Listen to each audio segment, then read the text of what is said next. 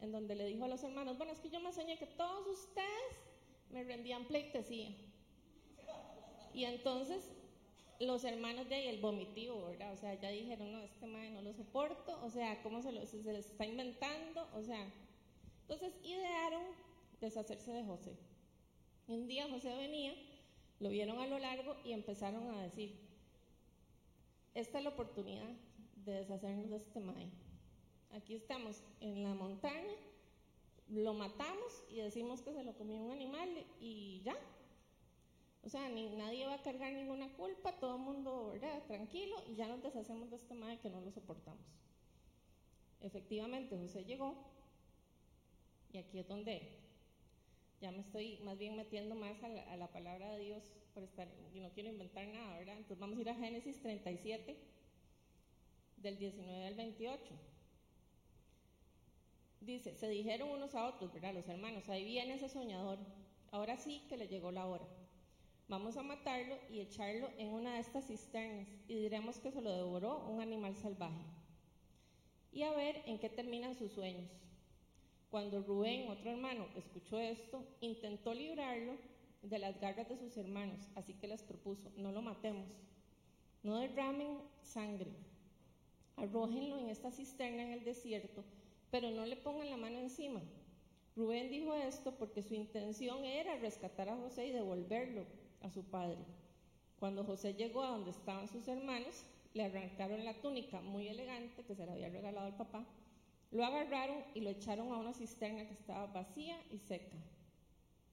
Luego se sentaron a comer. En eso, al levantar la vista, divisaron una caravana de ismaelitas que venía de Galaad. Sus camellos estaban cargados de perfumes, bálsamo y mirra que llevaban a Egipto. Entonces Judá les propuso a sus hermanos, ¿qué ganamos con matar a nuestro hermano y ocultar su muerte?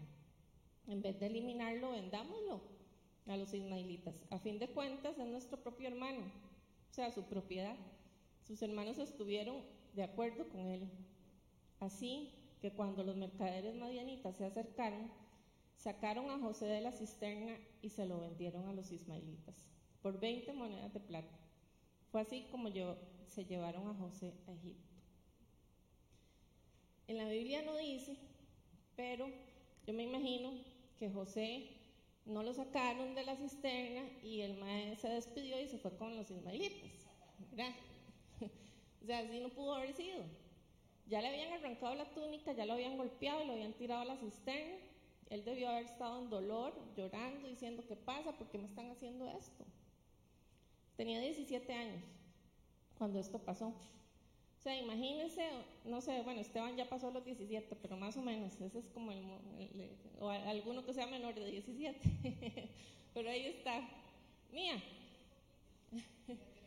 bueno, casi, entre Esteban y mía, o sea, él, está muy joven, ¿verdad?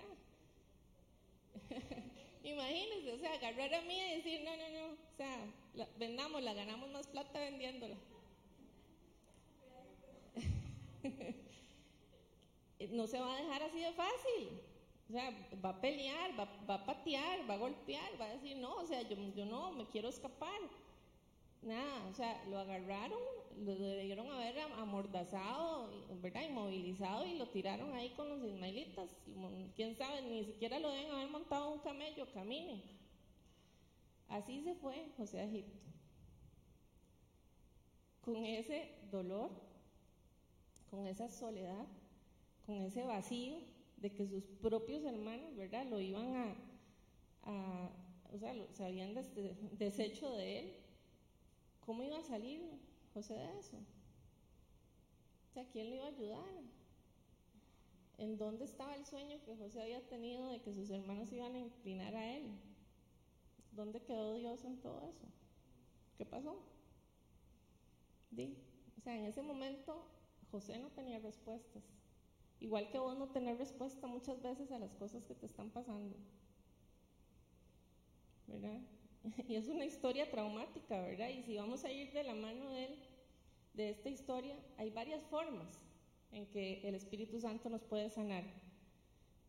No es que de todas las formas, o como les, les dijimos ayer y ahora lo repetimos, Dios puede sanarnos cuando quiera, como quiera y de una sola vez. Pero también hay, hay herramientas y hay caminos, ¿verdad?, que el Espíritu Santo a veces, a veces usa.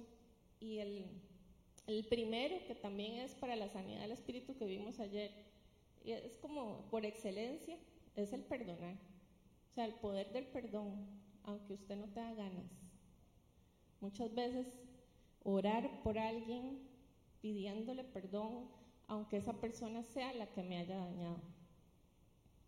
Las heridas del pasado tienen este efecto, o sea, se provocan por algo que alguien nos hizo. A nosotros o a nuestros antepasados. Ahora vamos a ver eso. Son provocadas a, una persona inocente. O sea, la víctima es la que carga la herida. El victimario, generalmente la persona que nos maltrata, parece irse muy victoriosa, ¿verdad? Los hermanos de José se quedaron con un montón de plata y, se quedaron contentos. Ya nos deshicimos de ese necio y además nos pagaron.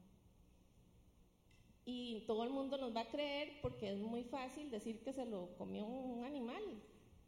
Estamos en un medio en donde esa mentira puede funcionar muy bien. Algunos hermanos de José probablemente empezaron a sentir culpa, pero la taparon. Otros, otros no, otros realmente ¿verdad? Querían, querían que eso pasara. Y en Efesios 4:31 vamos a leer, 4:31 eh, y 32 dice, abandonen toda amargura, ira y enojo, gritos y calumnias, toda forma de malicia. Más bien, sean bondadosos y compasivos unos con otros y perdónense mutuamente, así como Dios los perdonó a ustedes en Cristo. Seguro están pensando, ah, qué bonito se lee eso, ¿verdad? Cuando uno está con esa herida de que te acaban de meter te acaban de despedir injustificadamente, tu pareja de 20 años se levantó de repente y dijo, me voy, ya no quiero estar con vos. Voy a ser bondadosa, compasiva con esa persona. O sea, en ese momento en que me están hiriendo y en los días consecuentes Tenemos que abandonar la amargura, la ira y el enojo. ¿Cómo hago eso, Señor? ¿Cómo yo me quito esto? Yo no lo sé hacer. Entonces lo tapamos por ahí y seguimos caminando. ¿Verdad? No es justificar que la otra persona eh, hizo lo que hizo porque pobrecito, él también tiene problemas, él también es un hijo de Dios que necesita al Señor, yo sí tengo al Señor, él o ella no lo tienen, entonces yo sí voy a caminar con la frente al alto, pero cargo ese dolor ahí adentro. No es que si perdono, voy a ser amigote otra vez con la persona, con mi amigo que me traicionó, lo voy a perdonar, pero en sanidad también tenemos que poner límites. O sea, perdonar no se trata de volver a lo mismo que estábamos.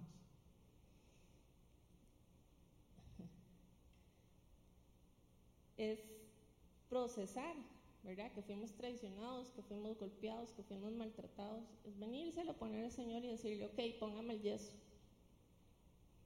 Pon el yeso. O, o cósame. Necesito entrar en este proceso de perdón para poder salir de esto porque yo solo, sola, no puedo.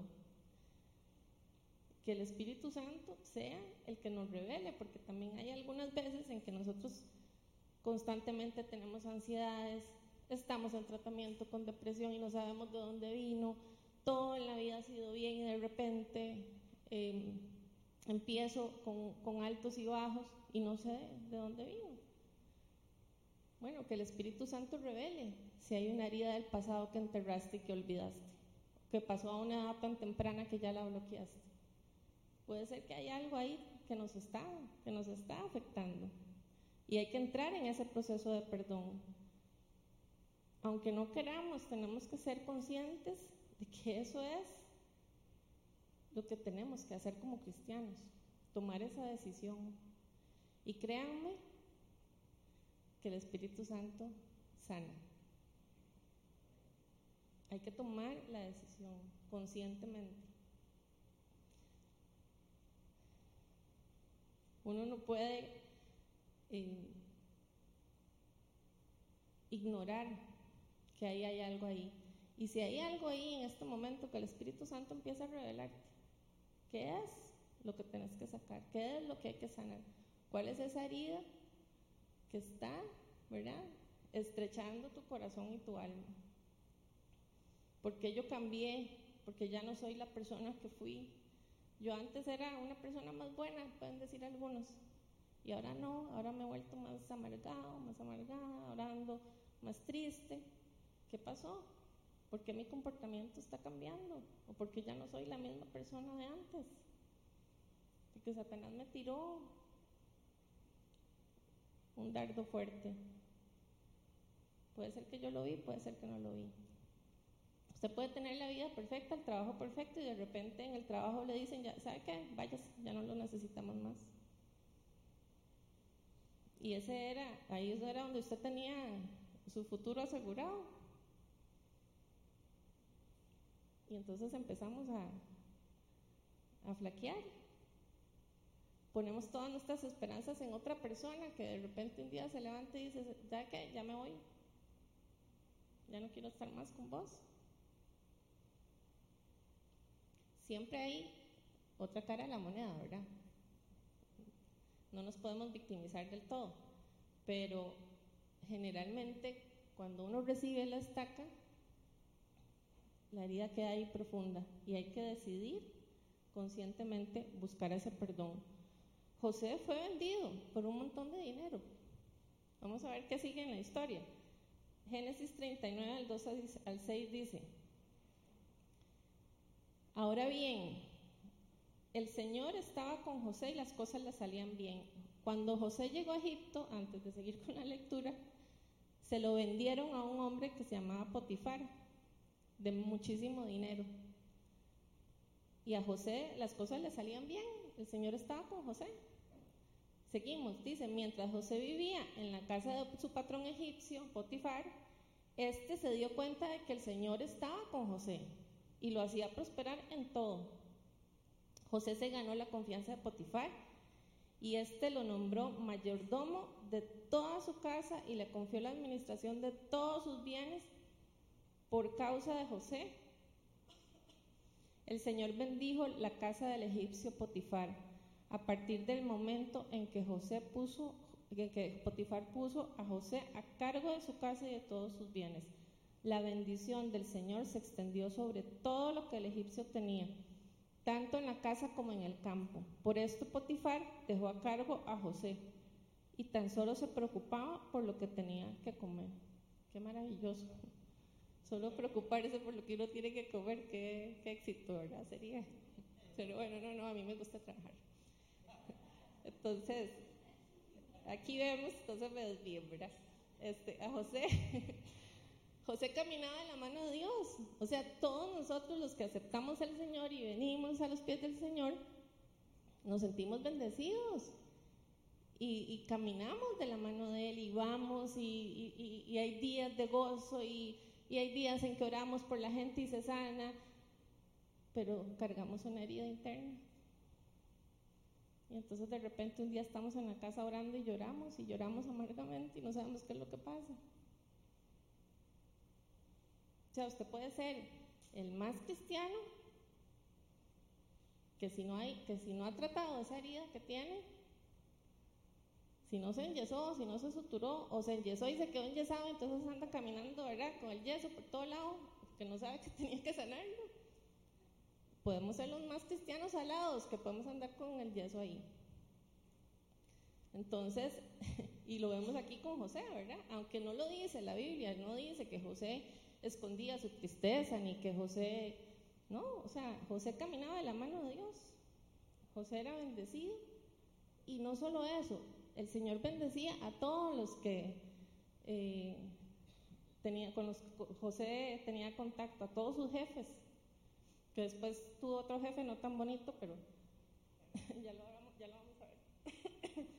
y vamos. Caminando pensando que, que las cosas, eh, porque podemos ponernos negativos y decir, bueno, es que a mí no, yo no soy José. Y a mí no me salen las cosas así. Bueno, usted es único. Usted es una creación perfecta de Dios. Usted es hijo de Dios. Y si nos estamos preguntando eso, puede ser que nuestra identidad, ¿verdad?, esté dañada por algo que nos pasó. El Señor quiere restaurar nuestra identidad. Y en el nombre de Jesús, que si hay alguien aquí que necesita restaurar su identidad en el Señor, su identidad como hijo de Dios o hija de Dios, que sea restaurada y restituida. Que podamos caminar en esa libertad y en esa seguridad. Que el Señor traiga a memoria cosas que tenemos que sanar. Así sea que me pasó la semana pasada. Porque puede pasar eso, ¿verdad? Que nosotros vamos caminando como los más eh, santos y de repente nos echamos un pleito horrible. Y entonces sí, tenemos que venir a los pies del Señor porque o, alguien nos, nos, dice una cosa muy hiriente, ¿verdad? O, o, sucede algo que nos hace, nos hace venir a pedirle al Señor que nos ayude.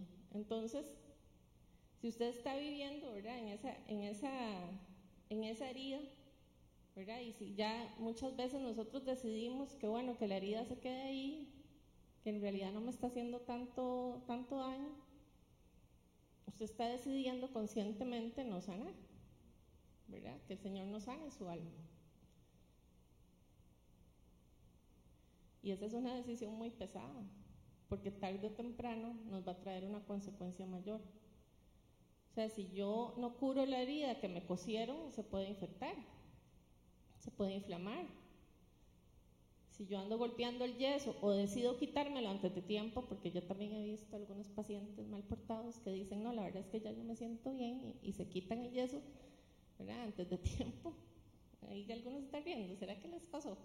Pero, ¿verdad? Decidimos por nuestra propia cuenta a veces sanarnos.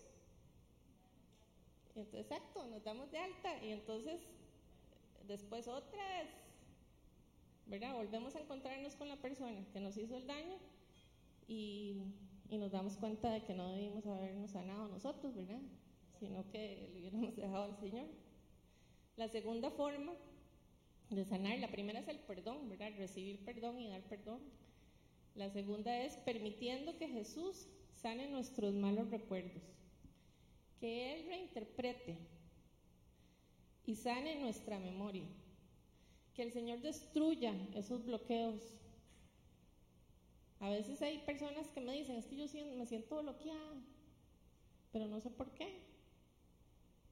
Bueno, el Señor tiene el poder de hacer eso. Que tengamos la costumbre de ir primero a Él. Si somos cristianos y caminamos con Él, vamos, vamos con Él primero. ¿Qué es lo que está pasando? Busquemos comunidad, porque a veces si uno está bloqueado, vienen como ayuda que otra persona, ¿verdad? Ore por uno y lo desbloquee. Y el Señor hace, hace las cosas, o sea, usa a las personas. Romanos 8:8 dice, ahora bien, sabemos que Dios dispone todas las cosas para el bien de quienes lo aman, los que han sido llamados de acuerdo a su propósito. Creo que ayer se, vio esta charla, estamos, este, este versículo. José sabía eso, que todas las cosas eran para bien. José amaba a Dios. Él entregó su derecho a vengarse. Y eso es algo muy fuerte. O sea, él decidió conscientemente, voy a caminar de la mano de Dios. Y él vivía viendo cómo Dios lo bendecía. Él vivía, él sabía que Potifar era bendecido porque Dios lo había puesto a él ahí y Dios bendecía la casa de Potifar por causa de José. José no era nada tonto, José sabía. Y él conscientemente entregó su derecho de castigar y de vengarse con las personas. Porque ya llegó algún momento en donde José pudo haber empezado a maquinar, escaparse y devolverse a buscar a sus hermanos y a matarlos O pudo haber decidido amargarse, llenarse de odio. Pero no, no lo dice en la Biblia, que más bien fue todo lo contrario. José caminaba con su herida, pero él caminaba a la mano de Dios y él sabía que Dios sabía que él tenía esa herida. Y él confió en el Señor. La esposa de Potifar lo acusó injustamente. No les voy a decir de qué, vayan a ver, a leerlo la Biblia, ¿verdad? Porque está buena, esa novela estuvo buena. Entonces, Potifar le tenía toda la confianza a la esposa y la esposa mintió y le dijo a Potifar, José, José hizo algo terrible. Y Potifar, aunque tenía toda la confianza José, le había encargado toda su casa. Él decidió creerle a la esposa, como tiene que ser. Entonces, esposas y esposos, no, hagan, o sea, no sean piedra tropiezo, pero es que ahí, este, o sea, José fue la víctima otra vez.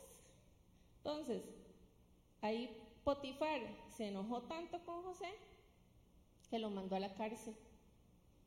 Entonces dijo, no, a la cárcel. Ahí José pudo haber dicho, otra vez a la cisterna, Señor. O sea, otra vez me estás mandando a un hueco. Yo no hice nada malo. Esa vieja estaba mintiendo. O sea, estaba mintiendo. Así, una mentira terrible. No fue José el culpable. Potifar era su jefe y tenía la autoridad para mandarlo a la cárcel. Entonces, para la cárcel. Y ahí José se pudo haber puesto a renegar, que es que no me amas, que es que no me ves, ya yo vine, me entregué a ti, ya, ya le pedí perdón a estas personas, ya me puse el yeso y usted me está tirando otra vez a la cárcel, al hueco, a la cisterna. Y otra vez me está pasando esto. Bueno, que el Señor nos examine. Tal vez hace falta algo más que tenemos que trabajar. En Génesis 39, 21 al 23 dice, sí, Génesis 39, 21 al 23, pero aún en la cárcel el Señor estaba con él y no dejó de mostrarle su amor. Hizo que se ganara la confianza del guardia de la cárcel el cual puso a José a cargo de todos los prisioneros y de todo lo que ahí se hacía. Como el Señor estaba con José y hacía prosperar todo lo que él hacía, el guardia de la cárcel no se preocupaba de nada de lo que dejaba en sus manos. O sea, el mismo comportamiento que con Potifar. Entonces era la mejor cárcel, ¿verdad? o sea, y José estaba súper, ¿verdad? O sea, él le dieron toda la potestad para manejar a todos los los prisioneros y él se movía a sus anchas, pero estaba en la cárcel. ¿Verdad? Tampoco era el lugar ideal. Pero hasta ahí se veía la mano de Dios. Y José sabía que Dios estaba con él y, bueno, y seguro le podía agradecer, Señor, gracias por tenerme así, pero o sea, sáqueme si puede, ¿verdad? O sea, líbreme de esto, sáneme de esto. Porque sigo viendo tu mano moverse en mi vida, sigo viendo tu bendición pero no me siento sano, no me siento sano. O sea, algo, algo está pasando que no estoy sanando. Romanos 12, del 17 al 19 dice, no paguen a nadie por mal, procuren hacer lo bueno delante de todos. Si es posible y en cuanto dependa de ustedes, vivan en paz con todos. No tomen venganza, hermanos míos. Si no de, sino dejen el castigo en las manos de Dios, porque está escrito, mía es la venganza, yo pagaré, dice el Señor. Y eso no es para que nosotros empezamos a orar, Señor, ahí dice que la venganza es tuya, vaya que lo atropelle un carro, vaya que, tampoco podemos ser así, ¿verdad? Porque, o sea, todo lo que nosotros decíamos, ¿verdad? El, Señor está viendo nuestro corazón. Si nosotros sabemos que tenemos un Dios soberano, que esa clase de Dios es nuestro Dios, tenemos que aprender a descansar en Él. Y de verdad, créanme que, o sea, es real. Yo he tenido que respirar hondo venir aquí a Romanos y decir, Señor, vea, Ahí está, usted lo puso. Yo no voy a hacer nada. Yo voy a seguir caminando confiando en ti. Usted no sabe qué está pasando en la vida de la otra persona y tampoco es de nuestra incumbencia. Entre más rápido soltemos, mejor va a ser nuestro proceso. Así sea su esposo de 40 años. El otro día estaba oyendo una charla en donde ponían el ejemplo de una señora que estaba en depresión y sufriendo, y, pero por el, por el marido que la había dejado hace 40 años. Literal. O sea, nosotros no podemos permitirnos, o sea, eso es, la única persona, el marido ya se había casado, tenía otra familia, vivía feliz en otro país, y la señora 40 años sufriendo en enfermedad física ya, ya había llegado al nivel de enfermedad física. Esas son las consecuencias que Satanás nos empieza a tirar cuando nosotros le damos la vuelta, el permiso para que haga las cosas. Que Dios nos permita tener un corazón como el de José, que a pesar de que lo vendieron, de que él ya no estaba en su tierra, de que probablemente nunca más iba a volver a ver a su papá, de que cargaba con ese dolor, él decidió confiar en el Dios que él conocía. Él decidió confiar en el Dios de lo imposible, en el Dios que le dijo, este, este es mi proceso para vos. Y aquí es donde yo quiero que vos estés. Porque si se van a lo que le pasó con la esposa de Potifar, se van a dar cuenta que José se mantuvo firme, que José obedecía al Señor y obedecía su palabra, porque para él pudo haber sido fácil complacer lo que la esposa de Potifar le quería, le estaba pidiendo. Pero él, él, se mantuvo firme, él vivía en santidad. José decidió buscar la santidad en Dios, a pesar de todas sus heridas, a pesar de que otra vez estaba en la cárcel, digo, en la cisterna, en una cisterna diferente y más fea que la casa de Potifar, porque la casa de Potifar igual era una prisión, él era esclavo ahí.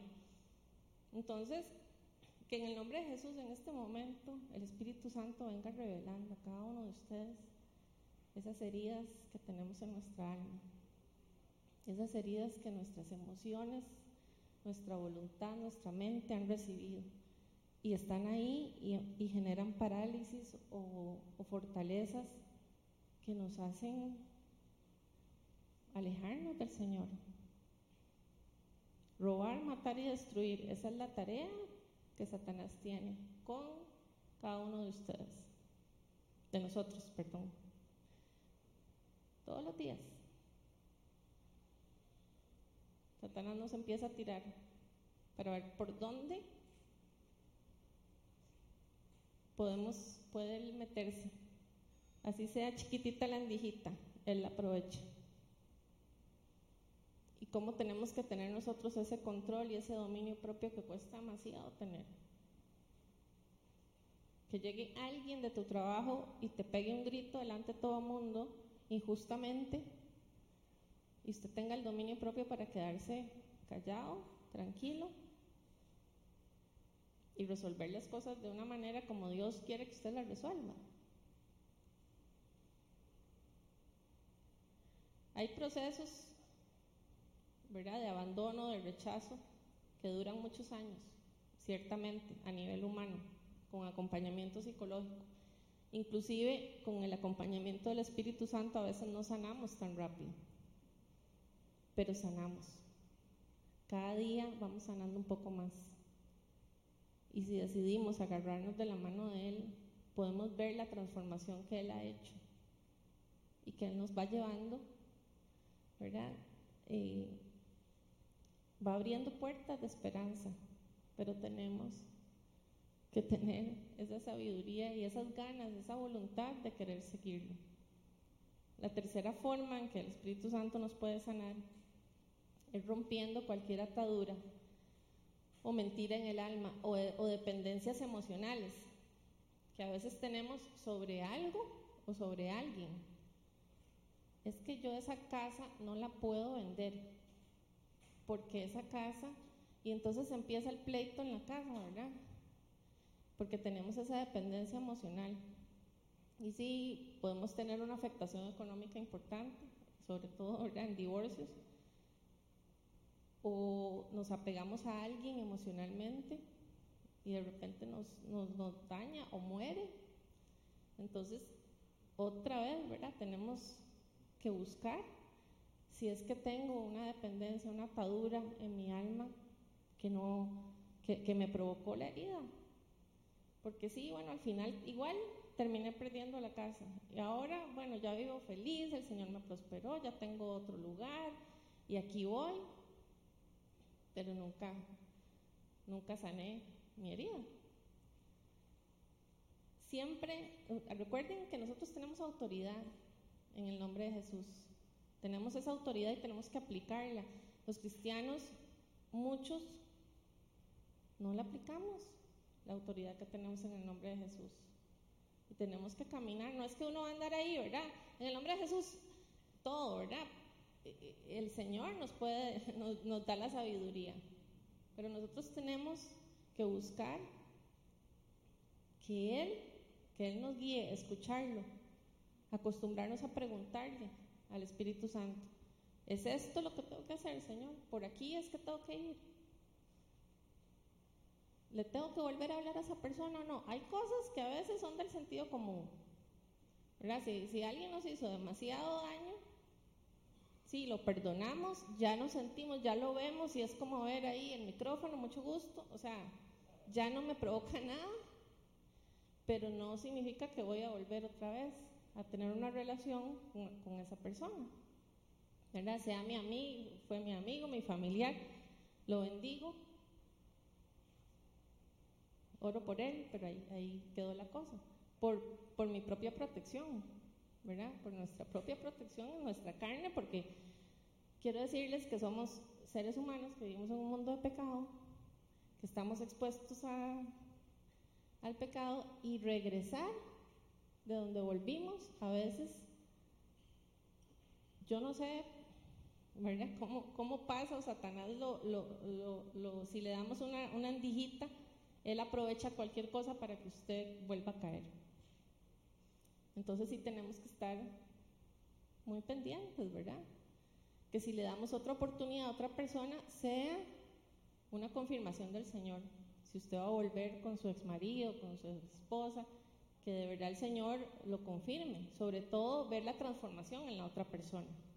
Si la otra persona ya fue transformada por el Espíritu Santo y usted ve los frutos, eh, ¿verdad? Puede, puede haber una confirmación, no digo que no, pero generalmente es mejor bendecirlo y seguir el camino que el Señor le está, le está dando, el nuevo camino.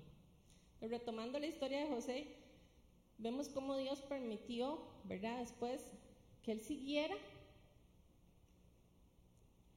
siendo bendecido, que él siguiera caminando bajo su sombra, que José siguiera confiando en él, a pesar de que estaba en Egipto.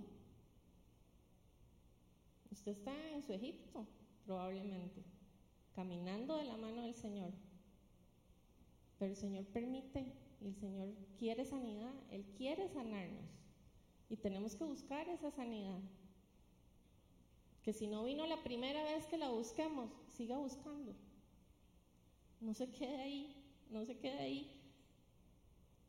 El Señor permitió que José soltara el dolor, ¿verdad? Entonces en el momento en que él enfrenta a sus hermanos, imagínense que José de la cárcel luego pasó a ser el gobernador de Egipto. Váyanse a Génesis a leer la historia, porque aquí no les voy a contar cómo de la cárcel pasó a ser gobernador, espero que la mayoría sepan, pero conozcan, conozcan la historia. Él, habían pasado 13 años cuando José volvió a ver al frente a todos sus hermanos él hablaba otro idioma, porque tuvo que aprender a hablar otro idioma. Tuvo en cierta forma que renunciar a sus raíces hebreas. Él se convirtió en un egipcio. Entonces, cuando tuvo a sus hermanos aquí al frente, ningún hermano lo reconoció, pero él sí lo reconoció.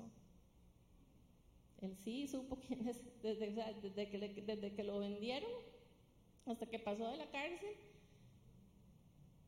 y fue gobernador de Egipto, de repente pasaron 13 años. Y tiene ahí a todos sus hermanos de nuevo. Eso tenía que ser Dios. Y José claramente tenía que saber, o sea, ok, aquí hay algo. Porque él, además no era que los tenía al frente, él gobernaba. O sea, era el faraón y José.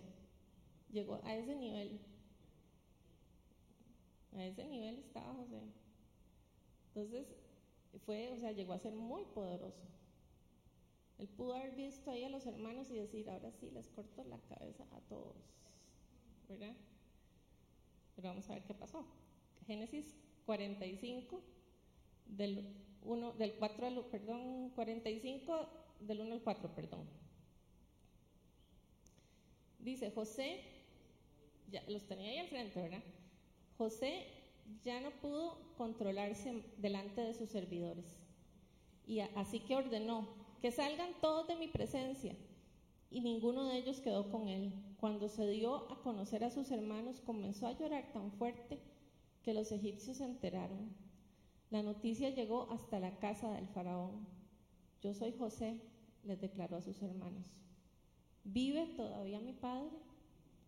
pero ellos estaban tan pasmados, o sea, imagínense esos maes donde yo soy José, o sea, y dijeron, estamos muertos, ah, ya, nos mató. O sea, pero ellos estaban tan, ¿verdad? O sea, pasmados, se quedaron congelados que no atinaban a contestarle. No obstante, José insistió, acérquense. Cuando ellos se acercaron, él añadió, yo soy José, el hermano que ustedes, de ustedes, a quien vendieron a Egipto. Pero ahora por favor no se aflijan más ni se reprochen el haberme vendido, pues en realidad fue Dios quien me mandó delante de ustedes para salvar vidas. O sea, cuando usted tiene el propósito de Dios claro, le puede pasar, Satanás puede venir y revolcarlo, que usted va a enfocarse en el propósito de Dios, no en el mundo, no en la persona que te dañó, no en ese peso que llevas ahí,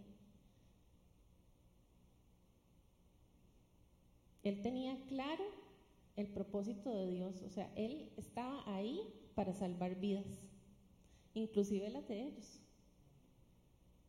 las personas que lo... Ese momento, o sea, cuando José lloró, dice que lloró tan fuerte, o sea, el madre pegaba gritos, todo el mundo se dio cuenta, los servidores, todo, hasta le, fueron a decir al faraón,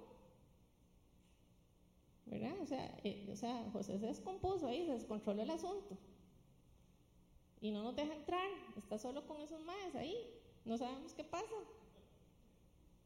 Y José lloró y el Señor usó ese momento para sanar a José. O sea, ese fue un momento de sanidad importante, todavía faltaba otro. O sea, fue un momento significativo que el Señor permitió 13 años después. No se hueven, porque ya les vi ahí algunas las caras de que sí, o sea, y a mí acaba de pasarme, o sea, entonces me esperan no sé cuántos años. de este, a veces es así, ¿verdad? A veces es así. Pero entonces que recordemos tener la actitud que tuvo José. Yo no sé cuánto tiempo lleva usted desde que lo vendieron y que se lo llevaron para Egipto. Mantenga su mirada en el Padre. Que el Espíritu Santo sea el que proteja tu corazón. Él es el creador de todo, o sea, de todo, de todo, de todo y de todos. Y Él es el que sostiene su vida completa, su alma, su espíritu, su cuerpo están en manos de un Dios poderoso. Ahí es donde tenemos que enfocarnos. Cuando uno estudia eh, negociación de conflictos, a uno le dicen, ay, eh, súbase al balcón y vea las cosas desde otra perspectiva. Aquí, o sea, lo sacaron de José, la enseñanza. O sea, súbase a otro lugar, o sea, váyase y vea las cosas con la perspectiva del Padre. José no sabía que él iba a llegar a tener ese poder. él había tenido un sueño que probablemente hasta había olvidado cuando, cuando empezó a pasar todo eso. En la cárcel José que se iba a estar acordando de que uno de sus hermanos, no, él seguro ni, ni, tenía claridad ni, ni, certeza de que iba a volver a ver a sus hermanos, ni a su papá mucho menos. Que la perspectiva del reino está en tu mente y que en el nombre de Jesús sea esa perspectiva con la que usted camine. Que su alma, su espíritu y su corazón caminen con la perspectiva del reino. Que el Espíritu Santo sea su guía, a pesar de lo que a usted le pase. Lo que sea. Ayer Ronald nos decía, estamos en un campo de batalla. Aquí no estamos en un crucero del amor. Entonces, si estamos en ese campo de batalla, usted porta una armadura. Y esa armadura no es un chunche que usted se pone todas las mañanas en oración y usted se lee Efesios 6, 12. No, o sea, la armadura del Señor es saber la palabra de Dios y aplicarla. Que su fe sean acciones que reflejen esa palabra de Dios que usted ya se sabe. Que usted camine con la verdad de Cristo. Que usted cumpla la comisión del Señor. Y sí, está bien, podemos ponernos la armadura porque hay que recordarlo. Hay que estar recordando constantemente que el Señor nos dejó las herramientas. Pero también ayer Ronnie nos dio toda una clase de disciplinas espirituales. Hagamos el check, ¿cómo estamos con esas disciplinas? Esa, eso es lo que nos va a mantener con la perspectiva del reino. Lo que va a hacer que llegues al, lugar de, de autoridad en el nombre de Jesús, en donde vas a ver a tus enemigos y vas a querer acercarte a ellos y bendecirlos.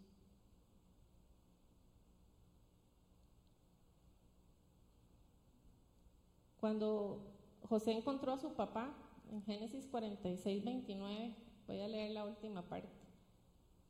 Dice, José se fundió con su padre en un abrazo y durante un largo rato lloró sobre su hombro. Esa fue la segunda oportunidad de sanidad que Dios le permitió a José. Volver a ver a su papá. Que su papá se diera cuenta que su hijo amado estaba vivo después de 13 años. Y, el Señor les dio la oportunidad de vivir muchos años a Jacob eh, cerca de su padre, eh, de cerca de su hijo José. Murió, José, José lo puso en una tierra de pastores cerca. Él buscó un lugar en donde su familia podía. Y si ustedes leen la historia, había algo que me llamó la atención que no está aquí en la charla, pero el mismo faraón le dijo a la familia de José, vénganse sin nada, no se preocupen, Aquí les vamos a dar todo nuevo. Nada más vengan ustedes, es lo único que necesitan. ¿Querés ser sano de tus heridas del pasado? Solo, solo necesitas la, la decisión. Nada es importante. Nada es más importante que venir al encuentro con el Espíritu Santo para que Él sane nuestras heridas y nuestro corazón. José lloró largo rato sobre el hombro de su papá. Lloraron a todos. Fue un momento hermoso en donde tuvieron perdón, en donde se rompieron las ligaduras y las dependencias del alma. Probablemente José, no creo, ¿verdad? No dice la Biblia que José tuvo deseos de hacerles otras cosas a sus hermanos. Pero al rato lo pensó, de repente, o sea, ya él tenía el poder de hacer lo que quería, él tenía el poder sobre la vida de los hermanos de él. Y más, él tenía la autoridad de hacer lo que quería.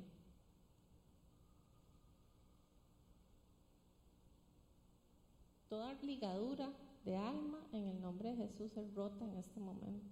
Que el Señor rompa todas esas ligaduras, todas esas dependencias emocionales si hay alguien que está controlando tu vida, rompe esa, dependencia emocional. En sanidad, en sanidad, o sea, Dios no nos va a mandar a hacer nada que no sea, o sea, nada malo. En el Salmo 84, 5, 6 dice, dichoso el que en ti, el que tiene en ti su fortaleza, que solo piensa en recorrer tus sendas. Cuando pasa por el valle de las lágrimas, lo convierte en región de manantiales. También las lluvias tempranas cubren de bendiciones el valle. Dichoso el que tiene en ti su fortaleza.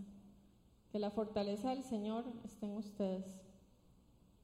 La forma cuatro es renovando nuestra mente y entendiendo nuestra verdadera identidad en Cristo. Estas tres son cortitas, así que no se preocupen, que ya vi la hora. Romanos 12, del 1 al 2 dice, por lo tanto hemos tomado en cuenta la misericordia de Dios. Les ruego que cada uno de ustedes en adoración espiritual ofrezca su cuerpo como sacrificio vivo, santo y agradable a Dios. No se amolden al mundo actual, sino sean transformados mediante la renovación de su mente. Y así podrán comprobar cuál es la voluntad de Dios, buena, agradable y perfecta. Esto tiene que permear tu alma. La voluntad de Dios es buena, agradable y perfecta para cada uno de nosotros y es real no, es, no se queda solamente en el papel o en el celular, que ahora todos tenemos celular y no damos la Biblia de papel. Pero bueno, hay que estar abierto a la reconciliación. Y es parte de renovar nuestra mente. Parte de renovar nuestra mente también es entrenar nuestra mente. Satanás ha tergiversado este término, ¿verdad? De entrenar nuestra mente y ha puesto un montón de, de métodos, pero no, el método es la Biblia, el método es leer la palabra, el método es que cada vez que yo estoy, eh, la mente, porque la mente graba todo, ¿verdad? Entonces, yo estoy, de, repente estoy bien y, y empiezo a repasar lo que me pasó. Y empiezo a recordar a la persona. Y empiezo a recordar las palabras que me dijeron y empiezo y entonces le doy vuelta y entonces le, le, voy y le no, entonces tengo que llamar a mi amiga para contarle otra vez toda la historia y entonces, ¿verdad? Porque de ahí, cuando uno está así, habla siete veces por hora el mismo tema. Tenemos que entrenar nuestra mente y pedirle al Señor que nos dé el dominio propio para echar eso fuera de nosotros. Y ese comportamiento y ese hábito se ha destruido en el nombre de Jesús. Usted tiene que dejar de hablar lo que no le edifica. Y tiene que dejar de hablar, porque si no está en ese ciclo todo el tiempo, recordando, viviendo otra vez lo que le pasó. Y eso tiene que detenerse. ¿Y eso quién lo detiene? Sí, el Espíritu Santo, pero el Espíritu Santo le da a usted la inteligencia y el deseo, ¿verdad? Pero usted es el que tiene que actuar y decir, no, aquí, en el nombre de Jesús, yo llevo este pensamiento cautivo a los pies de Cristo. Así sea que lo tenga que repetir 200 veces al día. Al principio es así y créanme que es muy cansado. Pero ya cuando usted va por la 201, usted empieza a entender que, que es así. Y entonces el próximo pensamiento ya no va a llegar tan fácil y usted va a empezar a caminar más descargado. Tienen que, tenemos, tenemos que entrenar nuestra mente. Eso es, y eso es algo de todos los días. Porque vieran que cuando uno, ¿verdad? En este caminar y en este mundo, acuérdense que estamos en, en guerra y así es. Pero bueno, José perdonó a sus hermanos de corazón, los reconfortó. Cuando murió su papá, sus hermanos, este me lo voy a, me lo voy a saltar, pero nada más les voy a contar que, que los hermanos, cuando murió Jacob, otra vez los hermanos empezaron con temor y dijeron, ahora sí, ya se murió Jacob, ya José, si es que se estaba fingiendo y se estaba haciendo el bueno, ahora sí nos va a venir a matar, porque ya di, papá se murió, ya no tiene que, que, mantener su buena actitud de hijo, ¿verdad? Y, y José les dijo que no temieran, que podían vivir en paz, que era real su transformación, o sea, que Cristo, que, Dios es real, Dios transforma y dejó que sus hermanos vivieran con toda la abundancia y que vivieran bien todos los días de su vida. y él finalmente pudo ser libre. Entonces, que el Espíritu Santo nos dé un corazón como el de José. No perdamos tiempo. No se ponga a dar vueltas, es que aquel, es que el otro, es que a mí, porque muchas excusas uno siempre puede poner. Excusas hay, eh, libros. Yo sé que cada uno tiene ahí un manual de excusas, y entonces cada uno va ahí a buscar qué voy a hacer. No se detenga. Que Satanás no ponga bloqueo en su corazón para que usted reciba la sanidad del Espíritu Santo. Porque hay sanidad en el Señor y está disponible para todos. y es nada más la decisión de querer hacerlo. La forma 5, esta la, voy a decir también rápido, es rompiendo con el poder de los efectos de los pecados generacionales. Acuérdense que en Éxodo, voy a leerlo rápido, Éxodo 20, del 4 al 5, em, la última parte dice, no te inclines delante de ellos ni los adores. Yo, el Señor tu Dios, soy celoso. Está hablando de la idolatría. Cuando los padres son malvados y me odian, yo castigo a sus hijos hasta la tercera y cuarta generación. O sea, hay maldiciones generacionales, que es diferente de las heridas del pasado generacionales. Quiero hacer esta diferencia. Nosotros, cuando nos hacen algo a nosotros y cargamos esa herida y no la sanamos, nuestros hijos pueden heredar esa herida generacional. Una maldición generacional tiene influencia demoníaca y eso es algo que alguien inflige o que nosotros mismos, eh, bueno, nuestros antepasados, nosotros no, hicieron en, el, en, nuestros, en nuestro pasado y maldijeron nuestras generaciones.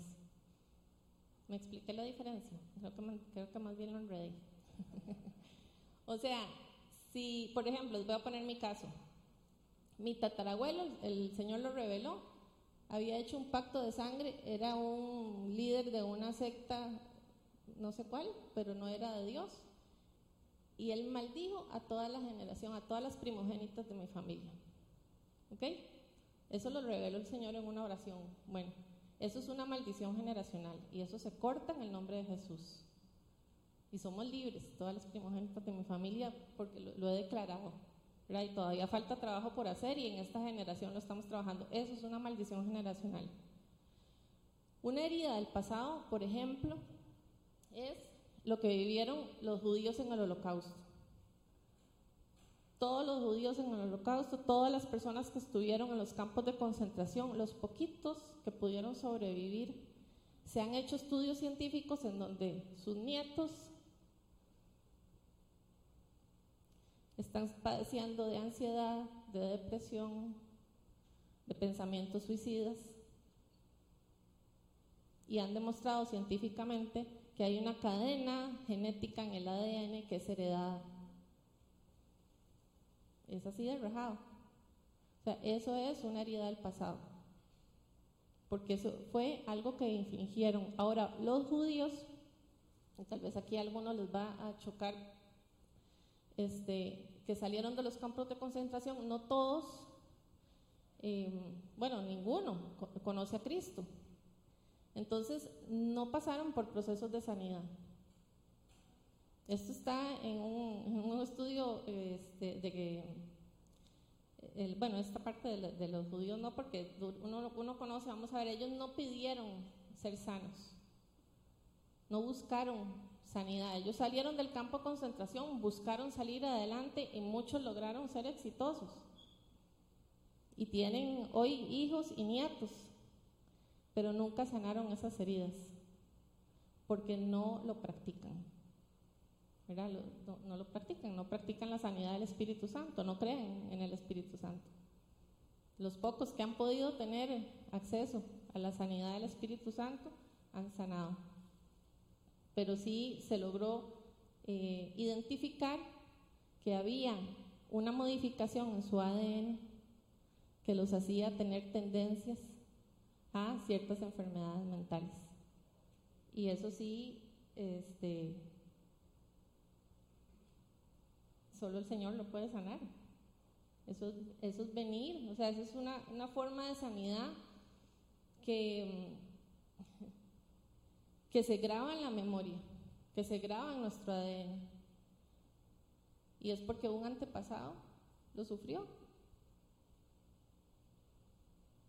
Y de una vez voy a decir esto para que estemos alertas. Hay una cosa que se llama constelaciones familiares, hasta hay una novela en Netflix. Entonces, las constelaciones familiares es Satanás actuando, tratando de emular la sanidad del Espíritu Santo. Entonces, nada más se los menciono para que lo sepan, ¿verdad? Y, sí, eh, tenemos que estar muy atentos porque ahora hay muchas corrientes y muchos movimientos que buscan emular lo que, lo que Dios hace. Pero la diferencia es, usted lo, lo identifica claramente, el yo. Cuando usted ve que están sanando sin la intervención del Espíritu Santo, cuando Dios no es el centro, no puede ser algo bueno.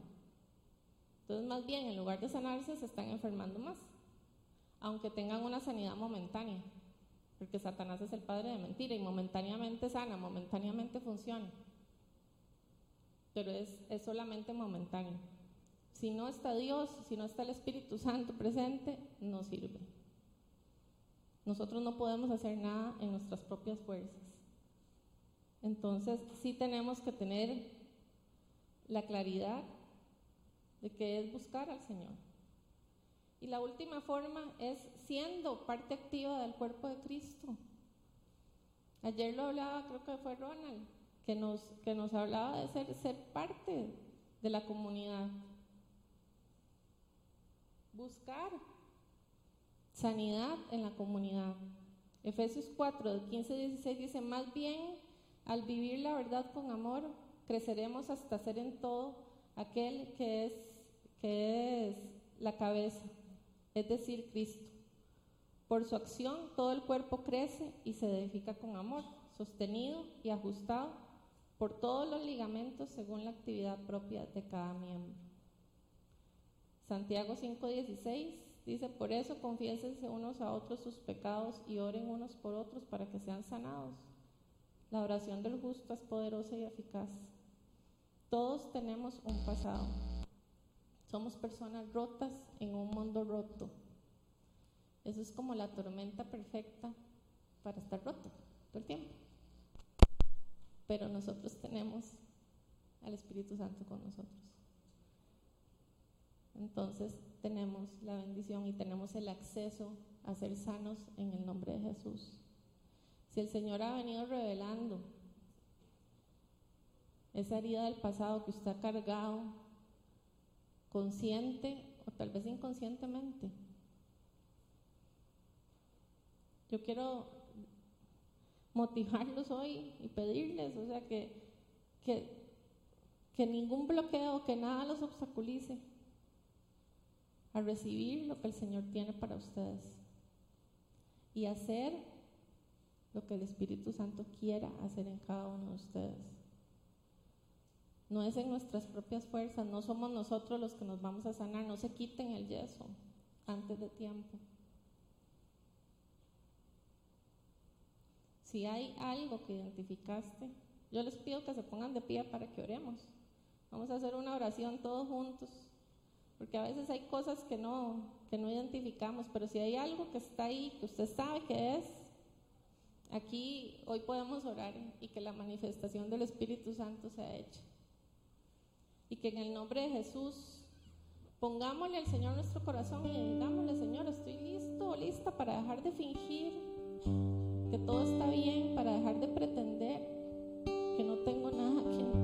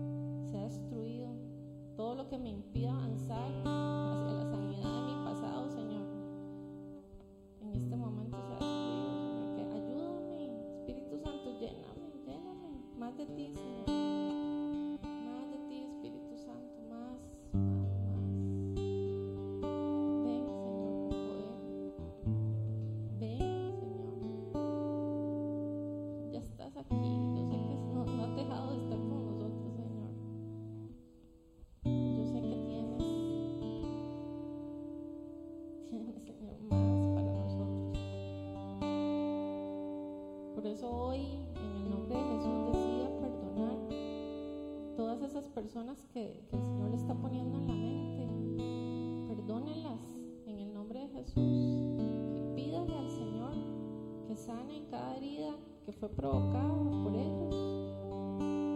Cada palabra, cada acto, cada gesto. Lo que te fue robado.